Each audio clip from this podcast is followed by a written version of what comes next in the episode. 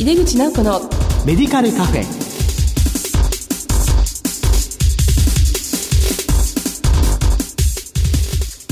こんばんは。帝京平成大学薬学部の井出口直子です。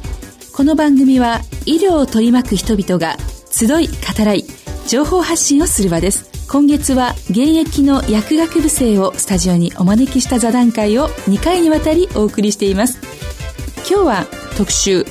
薬学部生就活座談会。薬剤師のキャリアデザイン。2回目をお送りします。どうぞお楽しみに。井出口直子のメディカルカフェ。この番組は手羽製薬の提供でお送りします。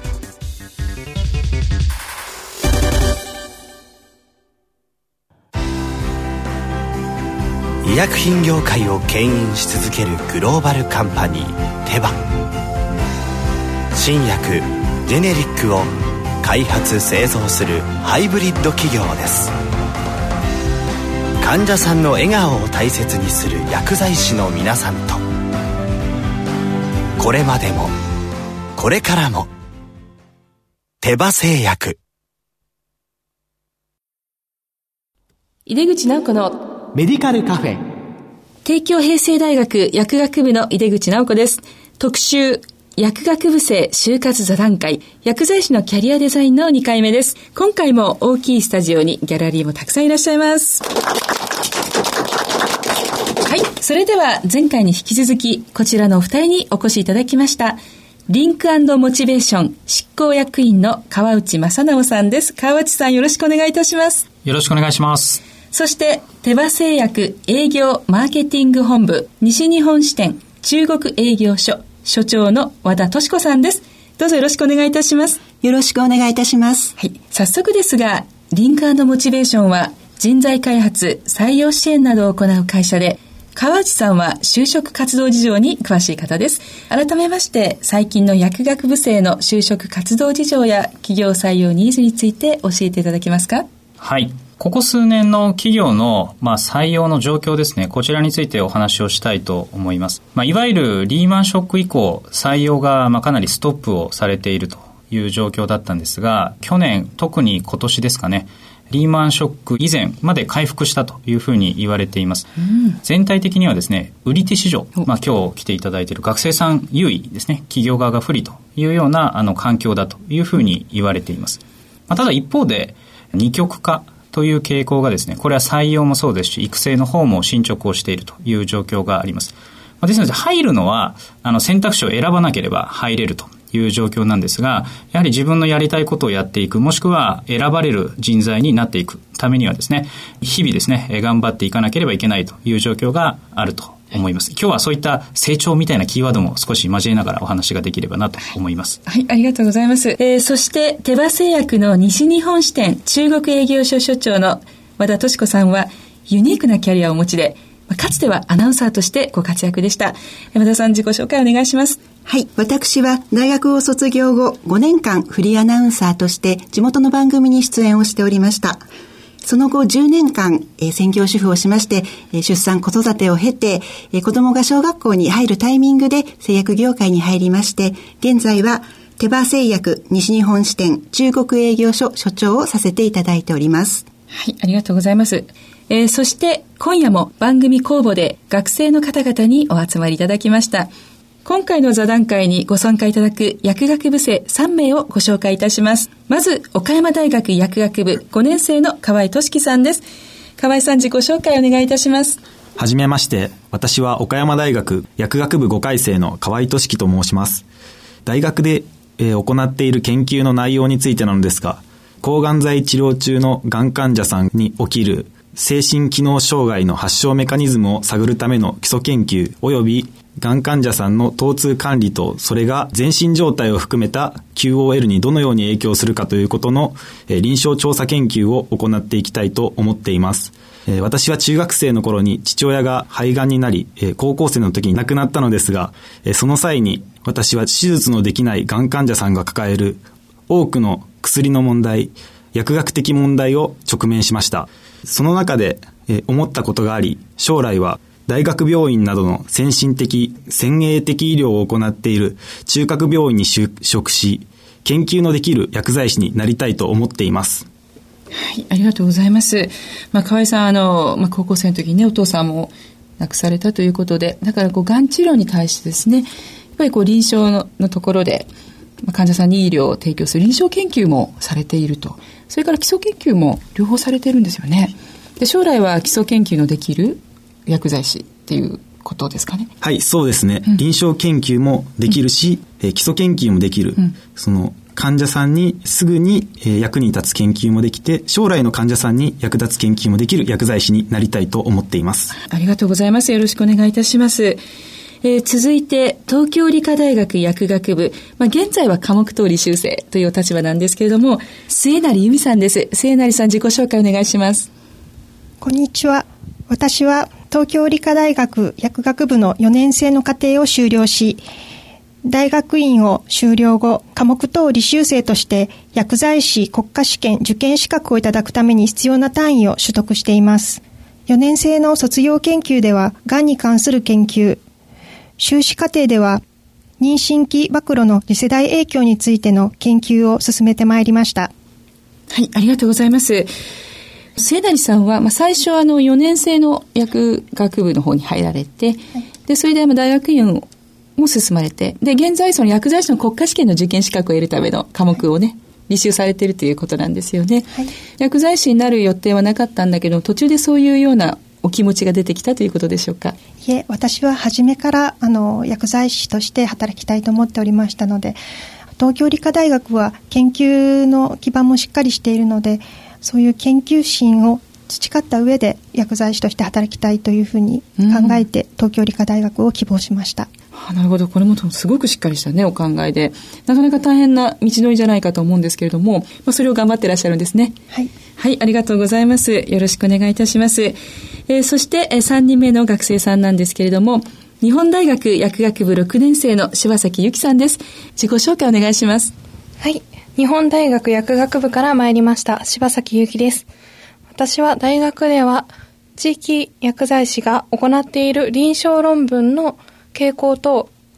今のその流行といったそういった臨床的なことを調べています。薬学部に通おうと思ったきっかけは祖母が糖尿病でして慢性疾患に対して薬局がどのようにアプローチしているのかっていう薬剤師という人はどういう人なのかっていうのを興味を持ってそこから目指し始めました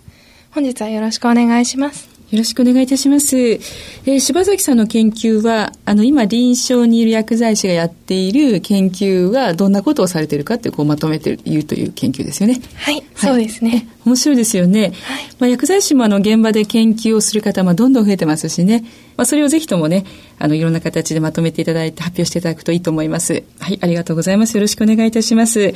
ー、早速ですが、まあ、今日のテーマは、キャリアデザインですけれども、まず、岡山大学薬学部5年生の河合俊樹さんから、現在ご自身のね、就職活動状況と、まあ、それについて感じることを教えていただけますか？はい。現在、実務実習中ということもあり、その企業に関しての情報を収集したりということはないのですけど、自分は今、実習を通じて医療機関の実態を自分の目で見て確認することを行っています。実際の医療機関がどのようであるかということを確認し、そして考えることで、そのカリキュラムだけで病院実習、薬局実習を終わらせないということを自分の中のポリシーとして実習に臨んでいます。今後は自分の志望業界のみならず、現時点では考えていないような部分にも情報を収集して、総合的にもう一度自分の将来を考え、自分の将来の幅を狭めないようにしていきたいと思っています。はい、ありがとうございました。今、こう、いろんなものを見て、あの、自分の目で確かめるということでね、あの、模索してらっしゃると思うんですけども、難しいなと思うこととかありますか？そうですね。自分が病院実習を行かせてもらったのですけど、その中で呼吸器内科というがんの患者さんの多い病棟に行かせてもらったんですけど、実際に座学で習うような薬理学であったような科目で習うようなお薬を実際に使われるわけなんですけど、その中でも患者さんによっては体の状態が悪くて使えなかったりとか、副作用で苦しむ人がいたりとか、なかなか座学では感じられない部分を実務で感じることができて、そのために自分はこれから何をしたらいいのかと考えさせられて、自分の将来を深く考える機会になりました。はい、ありがとうございます。え続いて東京理科大学の聖成さんなんですけどももうすでにあの就職先がお決まりということなんですね。はい、で、まあ、どういうところにお決まりになるかということとその就職活動する中でお感じになったことを教えていただけますか？はい、就職活動については大学附属病院の内定をいただいております。私は当初から病院への就職を希望していたのですが、今年の2月頃から合同説明会に参加したりして情報を集め、医薬品業界全体の現状を把握するように努めました。今年の2月末頃に病院見学や薬局見学に足を運び、入職試験を経て内定をいただきました。はい、ありがとうございます。まあ、ご自分の希望するね、進路の方に行くことができるというか、内定をもらえたというふうに思ってよろしいんですよね。はい。まあ、成功したと言えると思うんですけども、最高のポイントってご自身では何だと思われますか？ポイントは的を絞ったことだと思います。就職活動の中でたくさんエントリーシートを出してという学生も多いかと思うんですけども私はそういうことはせずにあえて的を絞って就職活動を行いました。うん、というのも科目等履修生という立場で国家試験を目指すと非常に時間が限られているという現状があります。うん、私の場合は去年医療薬学実習を大学内で受けてで今年の5月から病院実習9月に薬局実習という実習にたくさん時間を割かれる中での就職活動でしたのでおのずと的が絞られたというのもあるのですが、それが功を奏したというのもあると思います。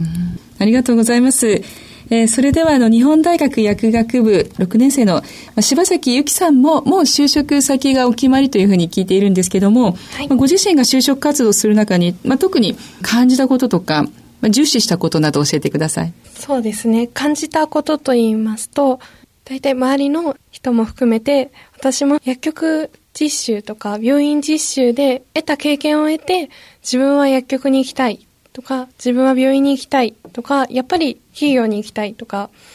あとは実習中の MR さんだとか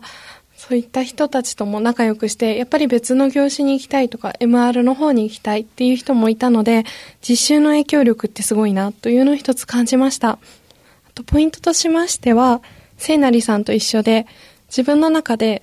その企業に求めるものを上げてみて、優先順位を上げて、それでいくつかポイントを絞ったのが成功のコツだと思います。はい、ありがとうございます。柴崎さんの就職先は薬局でしたよね。はい、あの、関東の方の。で、あの、いわゆるまあチェーンの薬局というのはもうたくさんあって、で、どこもかなり就職活動にはお金も労力もかけてるところが多いんです。で、私よくまあ相談を受けたりもするんですけども、どこがいいか分かりにくいっていう声が結構あるんですが、そのあたり柴崎さんどうやってご自身見極められましたか？そうですね。まず最初に薬局を展開している場所が面分業で受けてるのか点分業で受けてるのかというのをすごく考えました。はい。どちらがいいと思ったんですか？私の場合は在宅の方も視野に入れてたので、うん、やはり点分業になると処方箋枚数も多くなって忙しいというのもありましたので面分業の方で行きたいなと思いましたそうですか。まあ、それでこう、希望通りのところに就職の内定をもらえたということですよね。はい、なるほど。その、ご自身がどういうところ行きたいっていうのを決めてからね、そういうところを見るのはすごくいいのかなっていうふうに思います。えー、それでは、あの、林間のモチベーションの河内さん、学生さんに対して就職先やキャリア選びのポイントについてアドバイスお願いできますでしょうか？はい。えー、今のお話をお聞きしてでも皆さんしっかりとした考えをお持ちだなというふうに思いました。弊社のですね、社名にもありますが、あの、モチベーション、強い思いですね。えー、これを持っておくというのが就職活動で成功するためにも必要だと思いますし、社会に出てからも必要だなというふうに思っています。その強い思いのきっかけになった出来事っていうんですかね。我々よく原体験というふうに呼んでいますが、そこをですね、ぜひ忘れずにいていただきたいなというふうに思います。まあ今、あの多分強い思いをお持ちだと思うんですが、社会に出て今度ですね、多分いろんな大変なことがあった時に自分を支える、まあ、糧になるのかなというふうに思いますので、ぜひずっとですね、その思いを持ち続けるためにも、原体験の整理ですね、こちらを持っていただければいいのかなというふうに思いました。そもそもね、自分の思いっていうところに立ちの戻ることができたら、例えば何か壁に当たった時とかもね、乗り越える勇気がもらえそうですよね。えっ、ー、と、まあ、お三人にまた学生さんにお聞きしたいんですけれども、まあ、例えば柴崎さんは、あの、教育にもご興味がありそうなんですけれども、まあ、薬局に就職されて、まあ、5年先、10年先、まあ、ずっとお仕事をされていこうと、もし思いでしたら、まあ、ご自分がどういう姿になっていたいみたいな、そういうご自身のキャリア像みたいな持ってらっしゃるんですか？はい。原体験に近いんですけども、実習中に素晴らしい指導薬剤師の先生にお世話になりまして、それから指導薬剤師として自分も皇族を育てる立場になりたいと思って、もともと塾講師のバイトの経験もありましたので、誰かを教える立場にも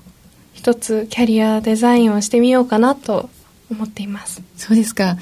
えー、末成さんはいかがですか？私は病院への就職後は、第一に一般的な薬物治療を学んだ上で、合わせて、疼痛緩和も含めたがん医療のことを学びたいと考えています。それから高齢化社会を見据え、褥瘡治療の知識と技術を身につけたいと考えています。はい、ありがとうございます。もうね、二人に一人が癌になる時代ですから、まあ、まだまだこれからですね、その癌治療に対して薬剤師ができることいっぱいありますものね。はい、それから褥瘡なんかもね、はい、本当に薬剤師があの頑張れる部分じゃないかなと思います。えー、では、岡山大学の河合さんはいかがですか？はい。私は、あの、先ほど、大学病院等の先進的医療機関に勤めたいと、えー、申したんですけども、あの、最終的には、あの、僕は薬局で在宅の医療を行いたいと思っております。まあ、その背景としましては、家で最後を迎えたい、あるいは自分らしく生きたいという考えがあります。また、えー、その他にも、今、医療費削減の流れで、いろんな抗がん剤の治療も入院で行っていたものから外来で行うことができるようになりました。その中でこれからどんどん在宅にも進出できたら、より患者さんは自分の思うように家での医療も行うという選択肢を得られるのではないかと思い、最終的にはそのような方向性で行いたいと思っています。はい、ありがとうございます。はい、あの、まあ、先ほど河合さんはそのがん治療に関してのね、基礎及び臨床研究をできる薬剤師になって、まあ、病院でお仕事をしたいというご希望があるんですが、まあ、今のお話を伺いますと、まあ、その先は、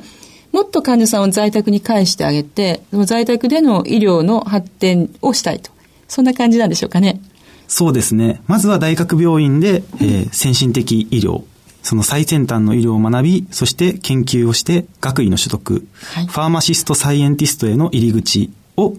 自分が入っていく。その中でまた経験を積んで、がん専門薬剤師などのスペシャリストとしての資格を取得していき、最終的にはそれを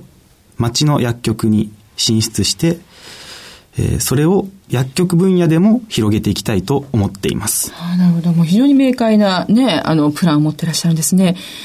あの、定番製薬、和田敏子さん、今までのこの学生さんの話を聞かれて何かお感じになったことありますか？はい。あの、本当に皆さん考えがしっかりしていて、あの、将来が楽しみだなということを感じております。実はあの、当社にも薬剤師の資格を持った社員が何名かおりまして、今年の5月まで実際に私の部下で男性が1名、あの、MR で薬剤師の資格を持っておりました。で、あの、彼はですね、大学を卒業するときに自分がどの方向に向かってったらいいのかっていうのがなかなか決断ができなくて迷った挙句に大学院に進んだそうです。で、まあ大学院で勉強する中で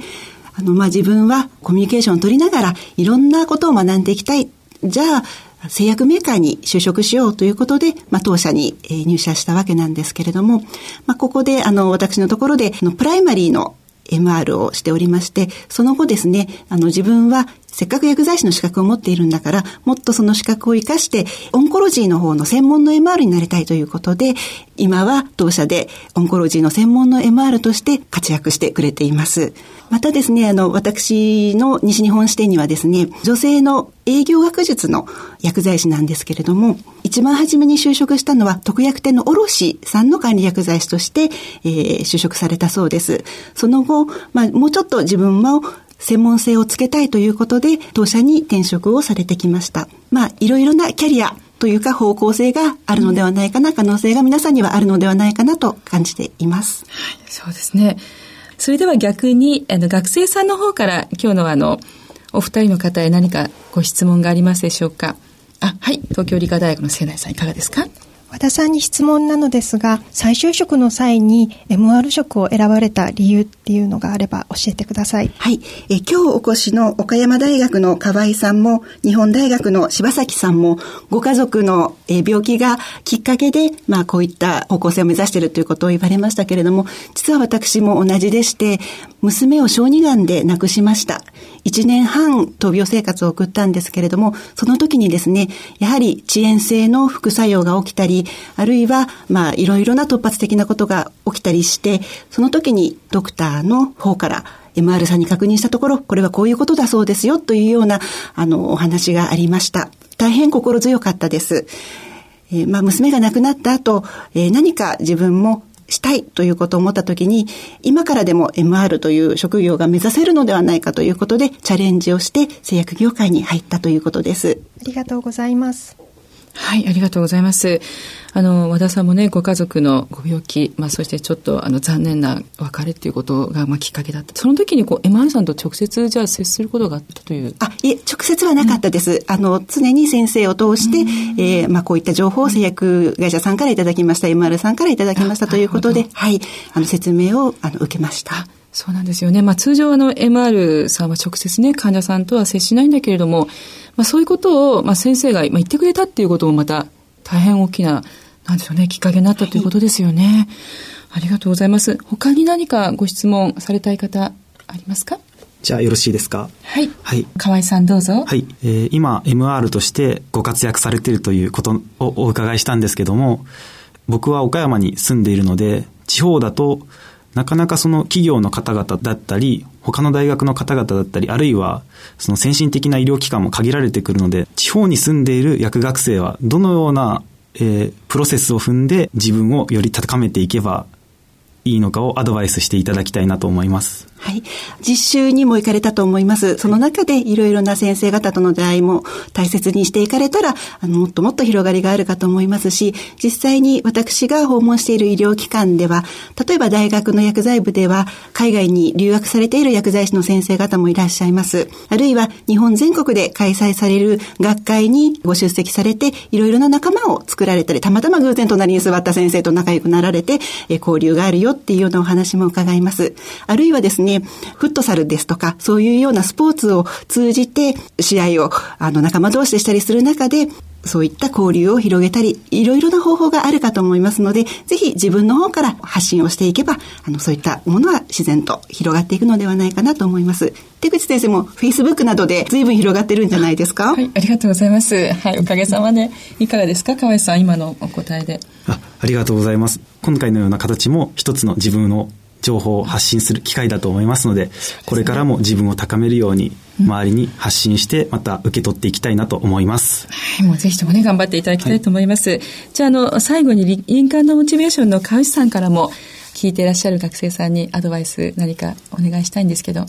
はい。キャリアの作り方について、あの、最後に一つだけアドバイスをさせていただければというふうに思います。ぜひですね、企業、まあ、もしくは会社主導ではなくて、自分主導でキャリアは作るものなんだという意識をぜひ持っていただきたいというふうに思います。まあ、割と考え方として、キャリアってこう与えてもらうものだっていう考え方を持たれるケースも結構あるんですけれども、会社に任せるということでいくと環境が変わった時になかなかついていけないということもありますし、皆さんのような強い意志を持っている方であれば、その機会を、逃してしまうということもあると思いますので、ぜひですね、自分でそのキャリアを作るんだと。先ほどの話もありましたが、自分で機会をつかみに行くという、ぜひですね、主体性を持った上で、学校生活含めて頑張っていただきたいなというふうに思います。はい、ありがとうございました。なんか力強いエールだったと思います。えー、それでは特集、薬学部生就活座談会、薬剤師のキャリアデザインの2回目をお送りしました。えー、ゲストにお越しいただきました、川内正直さん、和田敏子さん、河合俊樹さん、聖成由美さん、柴崎由紀さん、本当にどうもありがとうございました。ありがとうございました。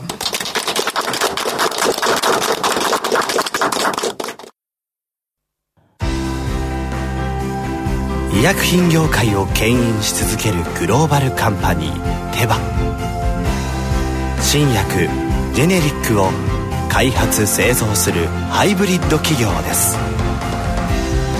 患者さんの笑顔を大切にする薬剤師の皆さんとこれまでも。これからも。手羽製薬。井出口直子のメディカルカフェ。今月はいつもと趣向を変えてスタジオにたくさんのゲストをお招きし薬学部生就活座談会薬剤師のキャリアデザインを2回にわたりお送りしました。今回お越しいただいた薬学部生皆様本当になかなかしっかりしていて明確なご自分の目標とかキャリアそしてモチベーションをお持ちでしたよね。まあ、これをお聞きの薬学部生の方であこれはまずいと焦ってしまった方もいらっしゃるかもしれないんですけどもでも林間のモチベーションの川内さんの話とか手羽製薬の和田さんの話のようにやはりキャリアというのはその時頑張っていればどんどん次のキャリアがやってきたりその人なりのペースというものがありますから焦らずに今を頑張ってただし視野を広くして常に自分を見つめながら気づいていくもののようですね。頑張りましょう。最後にこの番組は放送後にオンデマンドとポッドキャストでも配信しています。井出口直子のメディカルカフェは毎月第2第4水曜日夜8時40分から放送しています。次回10月8日の放送は医療翻訳の重要性について。どうぞお楽しみに。それではまた帝京平成大学薬学部の井出口直子でした。井出口直子のメディカルカフェ。この番組は手羽製薬の提供でお送りしました。